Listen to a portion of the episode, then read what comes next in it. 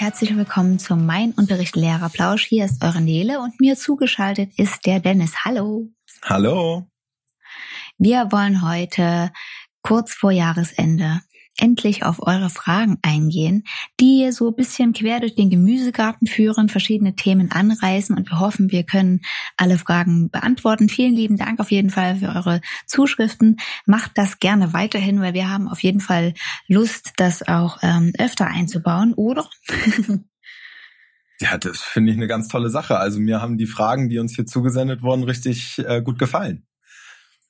Genau. Und deswegen starte ich auch direkt mit der ersten. Da kam die Frage auf, ob wir schöne Ideen haben für Rituale zum Stundenbeginn. Ähm, möchtest du anfangen oder soll ich wegen Grundschule und so weiter? Ja, da hast du sicherlich noch fast ein bisschen mehr im Petto als ich, nehme ich mal an. Aber äh, eine Sache vielleicht, das ist jetzt nicht so richtig ein Ritual, aber zur Begrüßung finde ich immer ganz schrecklich, wenn die Kinder alle aufstehen müssen und dann diese Leier beginnen. Guten Morgen. Äh, äh, äh. Und wenn man dann noch so einen langen Doppelnamen hat, wird's ganz furchtbar. Und mhm. deswegen äh, begrüßen meine Schüler das immer sehr, dass ich äh, mit denen immer vereinbare, dass ich Guten sage und sie sagen Morgen. Und wenn es nach zwölf ist, sage ich Guten und sie sagen Mittag. Und dann ist die Kiste gegessen. Und man hat genau dasselbe Ziel erreicht, dass man eben einmal die Aufmerksamkeit der Schüler hatte, sie realisieren, jetzt geht der Unterricht los und man hat nicht dieses Geleiere. Aber vielleicht ist das auch nur so eine persönliche Sache, dass ich dieses Geleiere ganz schrecklich finde. Hm, ich kann auf jeden Fall verstehen, was du meinst. Äh, ich habe das dann irgendwann direkt abgeschafft im Sinne von, wir sind immer ähm, damit eingestiegen, wie es ähnlich im Sportunterricht läuft, dass ich dann sage, ähm, wir starten unsere Deutschstunde mit einem kräftigen Hip Hip und dann brüllt die Klasse Hurra. Ähm, das, das wäre dann quasi schön. so der Stunden Stundenbeginn an und für sich bei mir. Und ansonsten, was andere Rituale anbelangt, muss ich sagen, mache ich das immer ein bisschen, je nachdem, was es für eine Klasse ist. Also manche stehen total drauf, wenn man passend zur Jahreszeit oder zum, zur Tageszeit oder was auch immer gemeinsam erstmal ein Lied singt. Andere brauchen kurz ein Entspannungsspiel, also zum Beispiel eine Wettermassage oder ähnliches, aber das ist halt eben jetzt auch was, was gerade nicht so geht. Mhm. Ähm, was sie auch ganz toll finden, ist, wenn ähm, einfach fachfremd kurz Pantomime gezeigt werden und dann ähm, kann man ja als Kind das vorführt, äh, jemanden dran nehmen, was gezeigt wurde, einfach zur Auflockerung ein bisschen was ich auch schon mal erzählt habe, was äh, die auch regelmäßig jetzt selber einfordern, ist eine Ruheminute, wenn sie eben zum Beispiel von der Hofpause kommen, dass dann nach der Begrüßung erst eine Ruheminute folgt. Das kann stehend sein, das kann sitzend sein und Kopf auf der Bank, einfach, dass alle eine Minute lang ruhig sind und dann wir äh, bewusst anfangen und ähm, danach, nach all dem, was ich jetzt aufgezählt habe, mache ich eigentlich immer mit denen, dass wir durchgehen, wie die Stunde ablaufen wird. Es gibt auch immer einen Plan an der äh, Tafel, was abgehakt wird, was quasi der Reihe nach heute dran ist. Und ähm, so wissen die immer, worauf es hinausläuft, was das Ziel ist. Und ähm, ja, das macht denen auch Spaß, den Plan quasi vorstellen zu dürfen. Also wenn wir jetzt zum Beispiel jetzt von einer Übungsstunde ausgehen. Ja, als erstes machen wir das Wort des Tages, danach, also ich achte dann auch darauf, dass die ordentliche Satzanfänge verwenden. Danach mhm. kommt dann ein Übungsdiktat und im Anschluss möchten wir eine Bewegung, äh, Bewegungszeit machen und zum Schluss werden wir äh, eine Partnerarbeit machen oder ähnliches. Das erkennen die dann eben an den Symbolen oder wenn ich es äh, als Wort angeschrieben habe, je nachdem, wie alt die Kinder sind. Genau, und das ist so das, ähm, grob erzählt, was da bei mir so stattfindet. Ja, Genau, also ich habe tatsächlich auch jetzt nicht wirklich Rituale, die ich permanent immer in jeder Klasse dann so durchführe, sondern mache das auch eher so situationsangepasst. Ähm, ein Beispiel dafür wäre eben diese Transparenz der Stunde. Das äh, ist ja durchaus, durchaus auch ein Merkmal guten Unterrichts, dass die Schüler wissen, was sie erwartet. Ähm, manchmal, je nachdem, als Klassenlehrer finde ich es auch ganz gut einzuführen, jetzt nicht direkt, wenn man die ganz neu hat, aber das vielleicht mal in so einem Klassenrat einzuführen, dass man die Stunde für einige Zeit mal mit der Frage beginnt, was bewegt euch heute? Und die Schüler dann die Möglichkeit haben, einfach so, weil das auch die Beziehungsebene zwischen den Schülern und Schü äh, Schülern und Lehrer eben ziemlich gut beeinflussen kann, dass sie einfach mal loswerden können, was sie heute bewegt, weil vielleicht irgendwas morgens mit dem Rad passiert ist oder es gab zu Hause Ärger. Wenn das so tiefgehende Dinge sind, die die Schüler bewegen, werden sie ja selber abschätzen, ob sie die jetzt vor der Klasse preisgeben möchten oder nicht. Aber es ist generell mhm. ganz nett, um einfach so ein, so ein Gespräch zu haben. Und es sind fünf Minuten, die, wie ich finde, immer ganz gut investiert waren, vor allem in den jüngeren Klassen. Ähm, eine andere Sache, was ich mal als Ritual gemacht habe, waren äh, eine achte Klasse, die haben es wohl für sehr, sehr, sehr schwer erachtet, ihre Bücher am Platz zu haben, sobald die Stunde beginnt. Und dann hieß es immer, kann ich noch mal kurz zum Spind oder waren noch am Kram und das Ganze zögerte den Beginn der Stunde immer wahnsinnig hinaus so dass ich mhm. daraus dann ein Ritual gemacht habe und eine Challenge gemacht habe, eine Buch-Challenge. Und wir mit jeder Stunde, wo ich kam und die ihre Sachen schon am Platz hatten, haben sie einen Strich bekommen für, ihr habt's geschafft, alle hatten ihre Bücher draußen. Und dann ähm, konnten sie einen Kuchen von mir am Ende gewinnen, wenn wir quasi kurz vor den Ferien standen.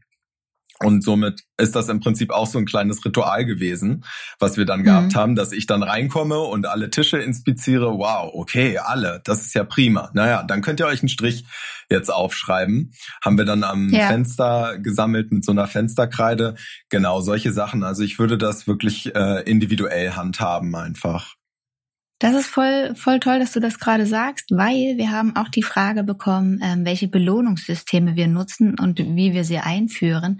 Ähm, da fiel mir gerade eine Story ein von mir. Ähm, die ich in einer zweiten Klasse angewendet hatte, die äh, waren sehr, ähm, ja, sag ich mal, ellenbogenmäßig unterwegs. Jeder wollte bester, schnellster, tollste, äh, beste sein. Und mir war wichtig, dass die einfach lernen, dass sie im, in der Gruppe stärker sind, egal ob sie beste Freunde sind oder nicht. Und dann saßen die an Gruppentischen und ähnlich wie du das gesagt hast, also sowohl für wir sind bereit, gemeinsam bereit für den Unterricht, aber es kann halt auch heißen, dass ich mal jemandem helfe beim Auspacken, weil zweite Klasse ist eben dann so, gerade am Anfang ist es ja quasi die erste Klasse gerade erst geschafft und manchmal liegen die Sachen noch irgendwo und irgendwas hängt fest. Wenn das ein kleineres Kind ist, dann sind solche riesigen Sammelordner im Rucksack gerne ähm, mhm. zu schwer und dass sie einfach gemeinsam dafür sorgen, dass sie fertig sind für den Unterricht, das war eine Sache. Oder ähm, wenn es zum Beispiel ein akustisches Signal gibt und dann klar ist, okay, jetzt sollte die Aufmerksamkeit bei mir sein, die Tische, die dann äh, zügig leise sind, ähnliches, ähm, haben eben auch dann Striche gesammelt für das Wochenende, weil die Abstände ähm, nicht so lang sein können, äh, bis die Belohnung kommt. Das geht dann bei älteren Schülerinnen und Schülern besser. Mm. Und dann konnten sie eben für den Freitag sich erspielen, dass wir ein Spiel spielen. Also da habe ich dann verschiedene Varianten äh, dabei gehabt. Das durften sie dann aussuchen. Also der Tisch mit den meisten Strichen durfte dann aussuchen, welches Spiel gespielt wird. Ja, und äh, von daher war das etwas, was ich da benutzt habe. Ansonsten klassisches äh, Ampelsystem, muss ich sagen, habe ich auch schon verwendet mit Smileys, äh, grün, gelb, rot. Ähm, klar mit den Eltern abgesprochen. Roter Smiley bedeutet eben, es wurde körperlich ja ähm, sich gewehrt, was wir einfach so nicht äh, respektieren können und akzeptieren ja. können, dass da eben ein Gespräch geführt werden muss. Ähm, grün ist eben alles in Ordnung. Die meisten Kinder haben zumeist äh, meistens äh, grün. Gelb ist dann sowas wie hat ab und zu gestört oder alle Hausaufgaben haben gefehlt, ähnliches. Dass da eben ein Feedback auch zu den Eltern lief und das ist eben dahingehend, zumindest in der Grundschule, ganz praktisch gewesen, weil sie dann merken, ach so, die Schule und zu Hause, die, die haben ja miteinander was zu tun. Ja, die reden. Da kann ich ja gar nicht mich benehmen wie ein Kasper. Das ist ja doof. ähm, genau, also das sind so die Belohnungssysteme oder ähnliches, ähm, die ich da gefahren habe. Aber ich habe wirklich die Erfahrung gemacht, wenn es darum geht, in der Mannschaft, in der Gruppe was zu schaffen, dass das dann als Belohnungssystem viel motivierender ist, als wenn es um die Einzelperson geht. Mhm. Also ich muss sagen, ich benutze Belohnungssysteme praktisch gar nicht. Ähm, und mache das eher auf eine andere Art und Weise eigentlich, dass ich belohne. Also mhm. natürlich gibt's bei mir auch einen fröhlichen Smiley für besonders gut gelungene Arbeiten ähm, oder einen Vokabeltest, wo eine Eins ist. Solche Sachen ja. Ähm, aber ich finde, viel entscheidender für die ganze Lernmotivation. Und darum geht's ja letztendlich bei, der, bei diesem Belohnungssystem. Wir wollen unsere Schüler motivieren. Und diese Belohnungssysteme sind irgendwie immer so eine, so eine extrinsische Motivation. Und ich will ja die Schüler ja, eher eine intrinsische. Ja. Genau, mhm. ich will die ja in eine intrinsische, also von, aus sich heraus gebildete Motivation bringen. Und da finde ich, ist immer viel entscheidender, was habe ich mit den Schülern für eine Beziehung und auch wie lobe ich. Also wenn ich jetzt beispielsweise ständig in meinem Englischunterricht excellent sage, excellent, excellent, dann ist das spätestens nach dem zehnten Mark komplett abgenutzt. Ähm, hm, wenn hm. ich aber das sehr selten benutze und ein Schüler eine Äußerung macht und ich das dann mal benutze, wirklich auch ein paar Worte, ein paar Lobworte mir so im Repertoire vorbehalte, die ich halt wirklich nur benutze, wenn es auch echt gut war, dann hm. fällt den Schülern das auch sofort auf und dann ist das nicht so abgenutzt. Was ich auch häufiger mache, um zu belohnen, ist, dass ich nach der Stunde mal zu einem Schüler oder einer Schülerin hingehe und sage, du pass mal auf, ich freue mich, wie du heute mitgemacht hast. Das war absolute Spitzenklasse. Bitte bleib dabei. Richtig, richtig gut. Was man ja. da für Augen kriegt, ähm, das ist wie wirklich ungelogen. Manchmal empfinde ich das so wie kleine Kinder am Weihnachtsbaum, die kurz davor ja. sind, ihre Geschenke auszupacken. Große Augen, breites Grinsen im Gesicht und dann merkt man richtig, wow, die hast du gerade richtig motiviert mit ein, zwei Sätzen. Also es hm. braucht gar nicht eines großen Systems mit, ich sammle 40 Punkte und dann kann ich das in einen Gutschein einlösen.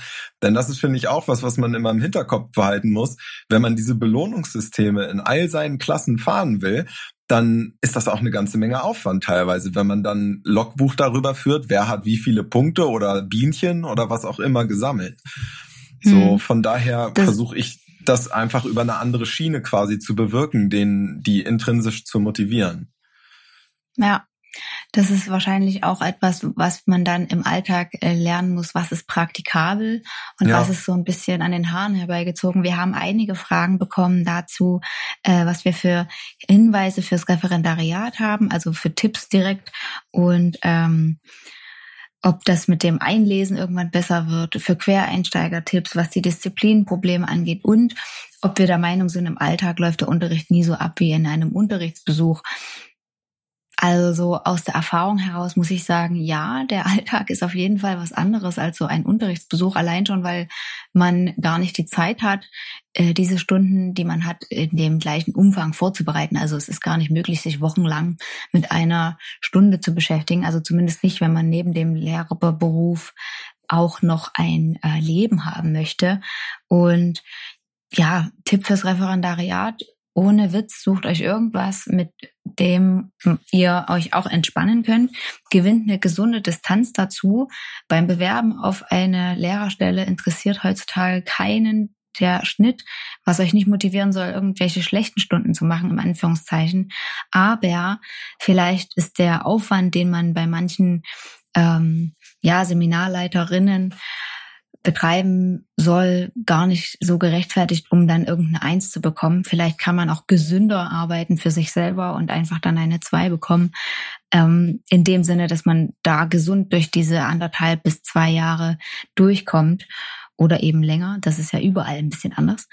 Und ja, das wäre so mein Tipp. Durchatmen, gucken, was ist wirklich sinnvoll jetzt vorzubereiten und auch kein Methodenfeuerwerk abfeuern. Also lieber eine schlüssige Sache, wo ihr dahinter steht, was ihr begründen könnt mit Fachliteratur, als dass ihr da von einer laminierten Tafelgestaltung zur selbstgestalteten Arbeitsheftmappe mit Stempelsystem, die ihr am besten selber geschnitzt habt, weil es gab nichts ordentliches zu kaufen, äh, hin zu einer Sicherung, wo dann jeder sein individuelles Feedback geben kann, was dann gar nicht mehr in die Zeit passt und ihr stolpert in die Pause und seid komplett äh, quasi im Eimer ja, geht da realistischer ran, macht nicht den gleichen Fehler wie ich zum Beispiel und denkt, okay, jetzt muss ich bei dem Seminarleiter vielleicht das und das machen und bei dem Seminarleiter muss ich eher frei arbeiten lassen und hier darf ich überhaupt nicht frei, da muss ich ganz viel frontal ohne zehnte Klasse, nee, da kann ich überhaupt nicht frei machen, äh, da muss ich das komplett alles führen. Hört auf euer Bauchgefühl, macht das, was für euch als eu für eure Lehrerpersönlichkeit, die ihr da noch so am herausfinden seid, sich gut anfühlt. Untermauert das ordentlich mit Fachliteratur, holt eure Mentoren auf eure Seite und dann wird das schon werden. Und ja, Quereinsteiger, vielleicht hast du da noch Tipps dazu?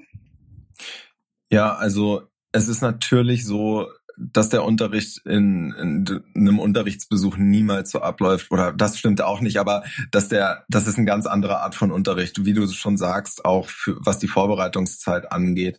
Ähm, mhm. Ich würde vielleicht gerne nochmal auf die Referendare kurz zurückkommen, die mhm. ähm, sich jetzt quasi großen Druck machen, vielleicht auch, weil sie eben ja permanent in der Prüfungssituation sind, diese Unterrichtsbesuche vorbereiten und halten zu müssen. Man wird ja irgendwie von doppelter Seite geprüft. Einerseits fühlt man sich von den den Erwachsenen hinten drin geprüft, andererseits aber auch in dieser Stunde von den Schülern, weil die ja auch wissen, dass es eine Prüfungssituation für einen selbst ist.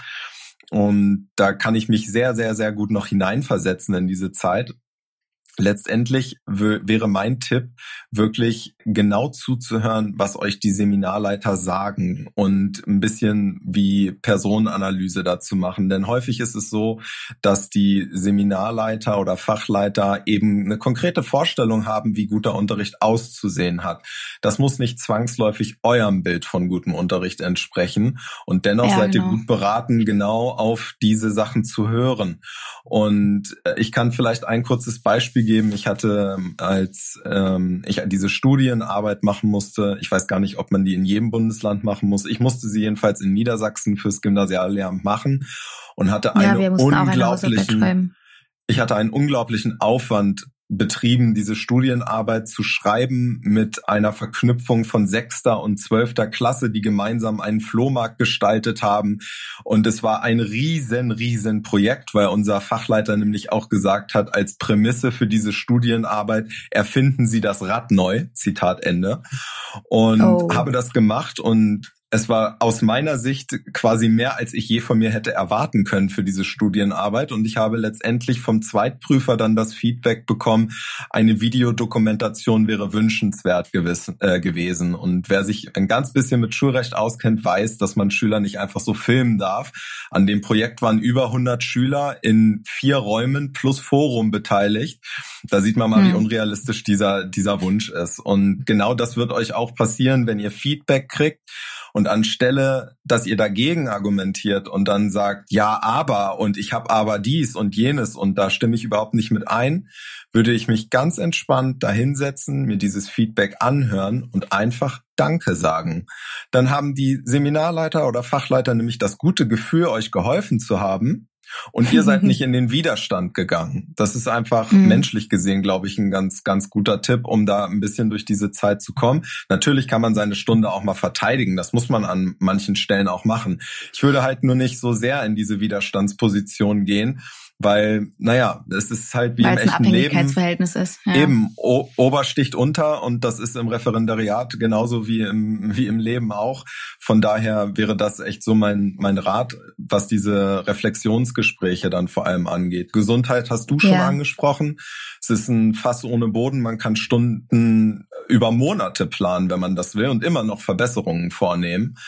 Und mhm. die Zeit hat man ja dann im echten Leben eben nicht mehr in einer Vollzeitstelle und wer sich mit seinen zwölf Stunden oder wie viel man im Ref hat, dann schon so kaputt plant, dass er quasi kaum noch zum Schlafen kommt, der macht definitiv etwas falsch und muss seine Perfektion oder ihre Perfektion ein bisschen zurückschrauben. Das ist echt wichtig, weil am Ende erwartet euch mehr als das doppelte Pensum und das muss ja auch irgendwie bewältigt werden. Das schafft man dann eben nicht, indem man nur Sternstunden plant.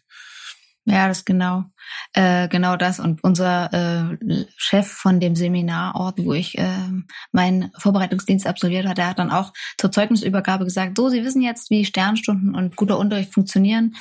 Ähm, erinnern Sie sich ein bis zweimal in der Zukunft in der Woche daran und dann sind Sie schon ganz gut beraten.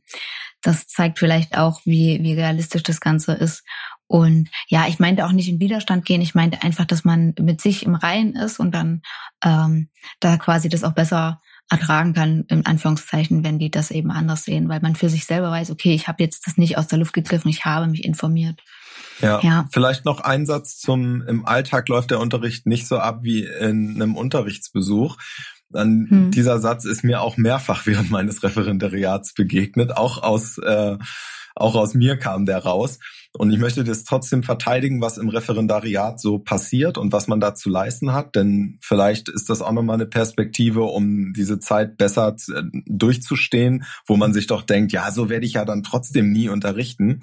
Das stimmt nur mhm. teilweise, denn dadurch, dass ihr quasi permanent anderthalb Jahre versucht, den perfekten Unterricht abzuliefern oder einen sehr guten Unterricht abzuliefern, wisst ihr dann im Alltag, wie es sein könnte und wo ihr versucht, zumindest in die Richtung zu kommen.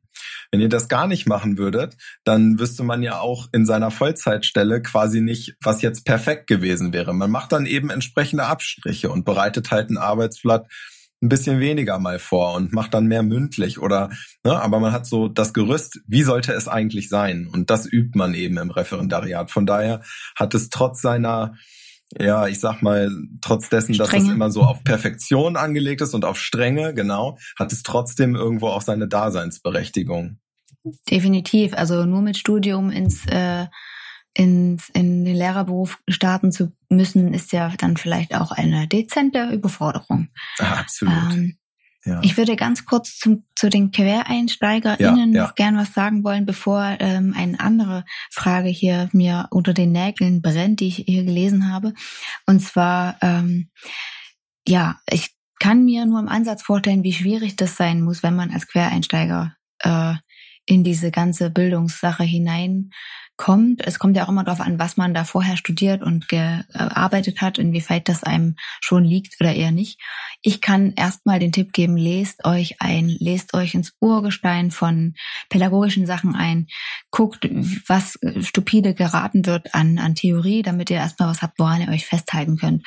Und in der Praxis, was Disziplinprobleme angeht, die haben alteingesessene Kolleginnen auch auch wenn sie das vielleicht manchmal gar nicht sagen.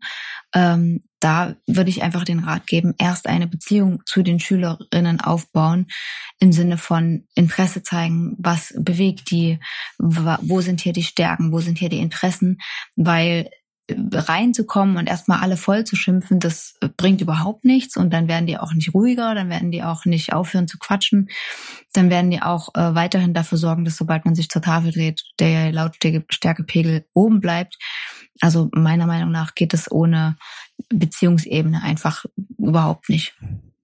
Ja, ganz, ganz wichtig, damit das mit den, damit man mit den Klassen gut kommunizieren kann, ist wirklich die Beziehungsebene. Und gerade für Quereinsteiger oder Anfänger, die Frage stellt sich wirklich jedem Lehrer beinahe wöchentlich. Wie geht man mit solchen Klassen um? Und dass das so ist, ist im Prinzip schon der Hinweis darauf, dass es eben kein Patentrezept gibt. Man muss mit jeder mhm. Klasse individuell umgehen, genauso wie wir das ja gerade schon bei den ähm, Stundenbeginn oder den Ritualen gesagt haben. Man muss eben gucken, was die Klasse braucht. Und manche Klassen benötigen eine absolute Strenge, wohingegen man bei anderen Klassen total entspannt und locker und das läuft einfach, funktioniert quasi von alleine. Es gibt eben bestimmte Gruppendynamiken, die sich da zusammenbrauen in diesen Klassen und da muss man wirklich pro Klasse individuell gucken, was kann ich hier eigentlich tun, damit sich die Situation etwas verbessert. Was ich mir wirklich schenken würde, sind Appelle, weil Appelle einfach nichts bewirken. Also in die Klasse rein zu, am besten sind sie noch ein bisschen am Murmeln zu sagen, oh Leute, oh, es ist jetzt echt wieder voll laut gewesen heute. Hallo. Ich fand das richtig, hallo, ich fand das richtig anstrengend jetzt gerade. Also wenn ihr mhm. Hallo in den Klassenraum, äh, in den Klassenraum ruft, dann wisst ihr, das ist auf jeden Fall der falsche Weg gerade. Damit wird's nicht funktionieren. Ähm, ja. Ich würde wirklich, wenn ihr komplett ohne Ausrüstung quasi seid, würde ich sagen, seid sehr konsequent, seid durchaus ja. auch streng und haltet also streng sein, nicht im Sinne von böse sein, sondern im Sinne von ihr setzt ganz konsequent um, was ihr tut und bleibt dabei selber ruhig. Das ist leichter gesagt als getan, dieses ruhig zu bleiben, weil wenn einen das schon so provoziert, ich drehe mich um, jetzt reden die schon wieder, ne, sowas, ja, es ist trotzdem ja. ganz wichtig, selber immer ruhig zu bleiben, denn ich will den Schülern ja nicht noch signalisieren, dass sie damit auch noch was triggern bei mir, sondern ich bin mhm. ganz ruhig, ich bin ganz abgeklärt, es gibt transparente Regeln und diese Regeln werden eingehalten. Wer sich nicht daran hält, hat eben entsprechende Konsequenzen dann. zu tragen. Und ich glaube, wenn man sich da mal so ein kleines System zurechtlegt und sich auch innerlich ganz stark darauf fokussiert, eben ruhig zu bleiben und konsequent zu sein, dann kann man schon eine ganze Menge bewirken damit. Aber dieses ja. Reinrufen so Hallo und Leute, oh jetzt bitte, es ist also mhm. schlimmer geht's gar nicht. Ja, das stimmt. Ähm, wir haben noch einige Fragen bekommen, also schon jetzt Entschuldigung, dass wir nicht alles in der Folge schaffen. Aber eine Sache, ähm, da scheint jemand wirklich nicht weiter zu wissen und da wurde wir gefragt, wie wir mit Kolleginnen umgehen, die offensichtlich gegen pädagogisch-ethische Richtlinien verstoßen, also zum Beispiel Schülerinnen beleidigen, herabwürdigen oder gar handgreiflich werden. Ähm, er oder sie ist gerade in so einer Situation und weiß einfach nicht, wie sie handeln soll, weiß aber, dass sie er oder sie handeln muss. Also auf jeden Fall muss da gehandelt werden und und eigentlich wäre der normale Weg in der Kommunikation an der Schule selber zur Schulleitung zu gehen, ja. weil die müssen die Sachen auch vertraulich behandeln. Also die können jetzt nicht zum Kollegen gehen und sagen, also hier Frau Schmitz hat mir erzählt, dass du das und das getan hast. Das geht ja gar nicht. Also die müssen das wirklich äh, vertraulich behandeln. Wenn das eine sehr, sehr kleine Schule ist, dann kann es natürlich trotzdem klar sein, wer das gesagt hat. Aber ähm, das wäre der erste Weg, zur Schulleitung gehen.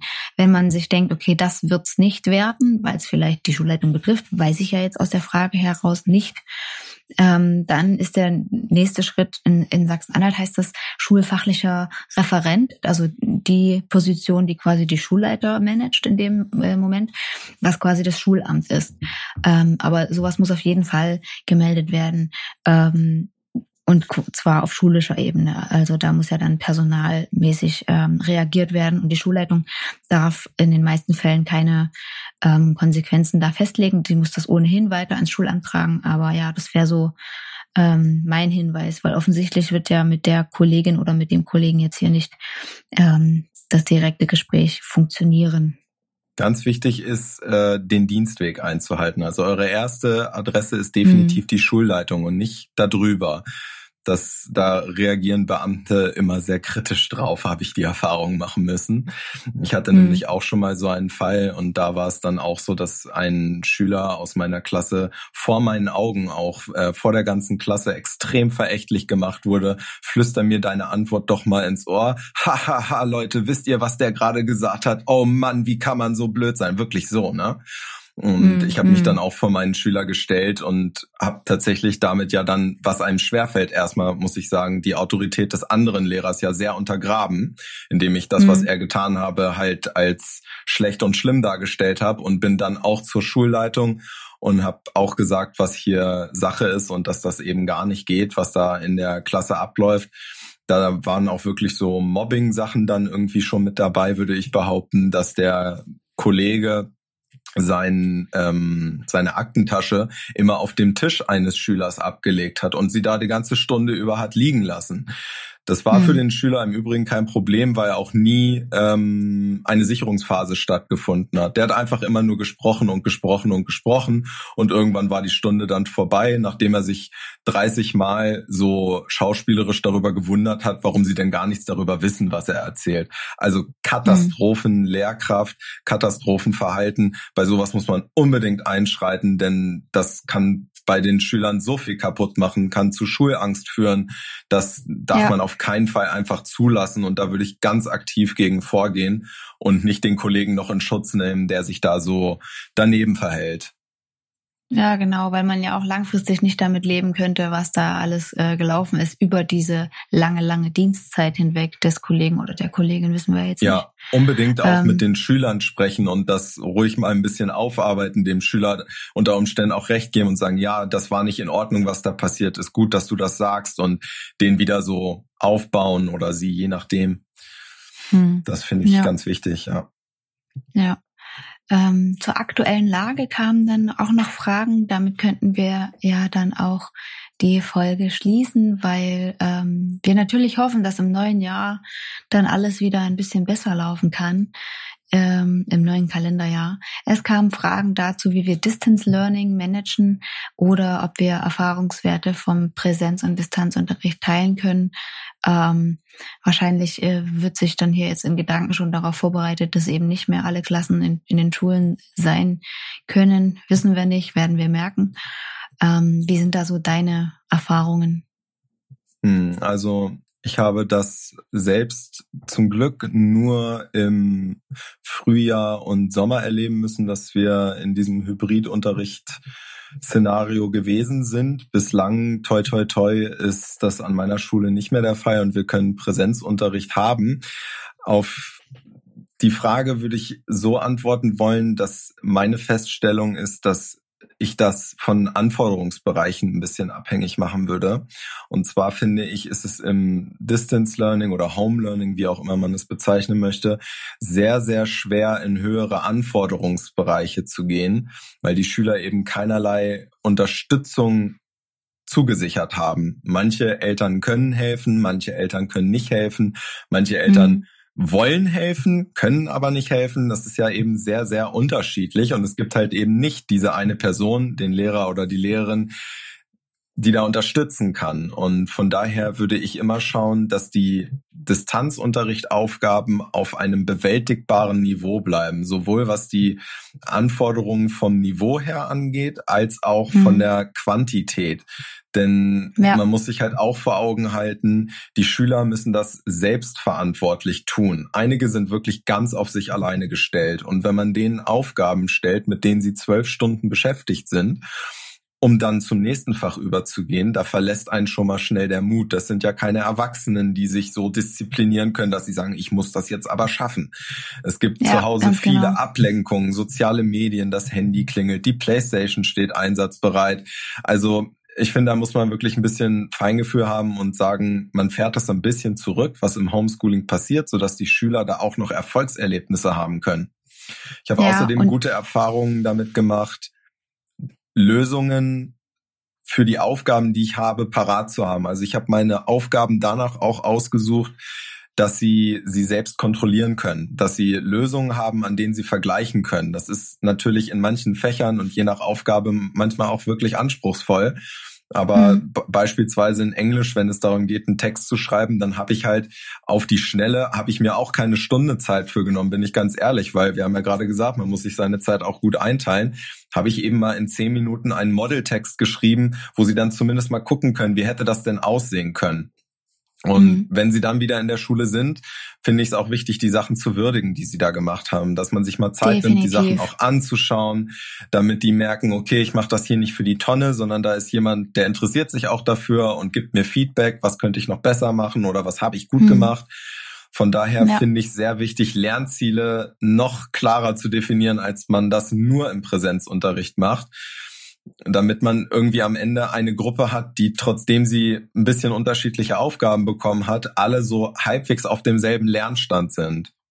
Ja, und was ich auch noch äh, ganz, ganz wichtig finde, ist, war ja jetzt oft in der Kritik, dass äh, die ja, die elektronische Ausstattung der Schulen, vor allem der Grundschulen, was meine Erfahrung anbelangt, nicht dafür geeignet ist, dass überhaupt äh, Distance Learning möglich ist dann versucht irgendwie über die Kommunikation mit den Eltern an die Kinder ranzukommen. Das heißt, versucht E-Mail-Adressen gleich zu Schuljahresbeginn zu haben, dass ihr wisst, okay, zur Not, dann äh, schreibe ich da eine Mail hin mit dem Material, wenn ihr keine Homepage habt, wo ihr das hochladen könnt. Und dann sucht euch einen Tag in der Woche aus, wo ihr dann eben die Lösungen schickt, dass das dann selbst kontrolliert werden kann. Was eben nicht funktioniert, ist Lesen und Schreiben lernen ohne Lehrer zu Hause alleine. Also zumindest bei den allerwenigsten Kindern, das ist eben leider was, was dann echt ähm, schwierig ist und wahrscheinlich ohne Live-Schalte ab und zu, vielleicht äh, per Zoom zum Beispiel. Es gibt natürlich noch ganz viele andere ähm, Videotelefonie-Formate. Ähm, ist das natürlich dann alles äh, sehr komplex und schwierig, aber ähm, ich glaube, alles irgendwie per Mail hin und her zu schicken, ist einfacher, als dass ihr Aufgaben hefterweise ausdruckt, in der Schule kopiert, dann an einem Tag in der Schule steht, dass die Hefte abgeholt werden, am nächsten Tag in der, oder an den nächsten zwei Tagen in der Schule steht, um die Hefte wieder in Empfang zu nehmen, zu korrigieren, neue Hefte auszudrucken. Also es ist ja auch eine Materialschlacht ohne Ende. Absolut, ähm, absolut. Sucht da auf jeden Fall was, was funktioniert für alle. Und ja, wie du schon gesagt hast, das möchte ich nochmal unterstreichen. Es muss auf alle Fälle was sein, was äh, machbar ist und vielleicht auch einfach was, was auch äh, Freude bringt. Also und wenn da zwischendurch ein Rätsel drin ist, meiner Meinung nach freuen sich auch Achtklässler, Achtklässler mal über ein Kreuzworträtsel, wenn das mit ein bisschen Humor aufbereitet ist. Also um Gottes Willen nicht einfach die Lehrbuchseite ansagen und äh, macht, also das gehört auch mit dazu, aber einfach einen gesunden Mix, dass die zu Hause nicht komplett mit dem Kopf gegen die Wand rennen und dabei ihre Eltern mitreißen. Ähm, ja, äh, gesundes, gesundes Bauchgefühl. Was würde man selber äh, da vielleicht machen wollen, wenn man zu Hause sitzen muss und ähm, da vielleicht noch ein bisschen Freude dran haben soll? Ja, das ja. sind, denke ich, so die, die Dinge, die ich auch dazu sagen kann. Ähm, was man durchaus auch machen kann, wenn man so eine Wechsel hat, dass man das nicht täglich macht. Das machen die Schulen ja auch unterschiedlich, können die Schulen ja selber festlegen, wie sie das fahren wollen mit dem Hybridunterricht, ob man A, B Wochen oder Tage macht. Kann man, mhm. wenn man die halt nicht jede Woche sieht, sie möglicherweise auch äh, noch einen kleinen Text, nur drei, vier Zeilen schreiben, wie ist mir die Woche zu Hause ergangen. Und dass man diese Zettel halt sich durchliest oder das zugeschickt bekommt, wie auch immer die Möglichkeiten sind, so dass man daraus mhm. vielleicht auch so ein bisschen ableiten kann, wer braucht noch ein bisschen Unterstützung, also psychologisch meine ich jetzt, dass man die merkt, wo nagt es vielleicht auch an einem Schüler, weil ich weiß zum Beispiel bei mir an der Schule gab es eine Schülerin, die ist durch diese Geschichte so ein bisschen in die Depression und in die Magersucht abgerutscht. Mhm. Und das kriegt man eben über solche Mittel dann mit, und dafür muss man dann eben nicht jeden Tag bei denen anrufen, sondern dass man einfach versucht, ein bisschen die Nähe zu suchen, das Gespräch zu suchen oder das über solche kleinen Texte, die man die schreiben lässt, zu machen, weil in mhm. der Regel sind sie dann schon so offen, das dann halt auch zu sagen. Wenn, wenn man, man, eben vorher geklärt hat, dass das vertraulich ist, genau. Und wenn ja, man eine genau. gute Beziehung hat, ja. Ja, ja. das ist natürlich voraus. Dann fasse ich mal zusammen, dass eigentlich in allem wieder die Beziehungsebene steckt und dass wir auf jeden Fall beide, wenn ich das richtig zusammenfasse, ähm, der Meinung sind, dass das eine essentielle Sache ist, um ja ein guter und nahbarer Lehrer, Lehrerin zu sein. Wir hoffen, ihr habt einen guten Tag, Mittag, Abend, gute Nacht, wann auch immer ihr uns hören mögt. Und äh, ja, haltet durch. Dieses Kalenderjahr hat auf jeden Fall das so ziemlich in sich. Und äh, wir hören uns ganz bald wieder. Und bis ganz bald. Bis bald. Tschüss.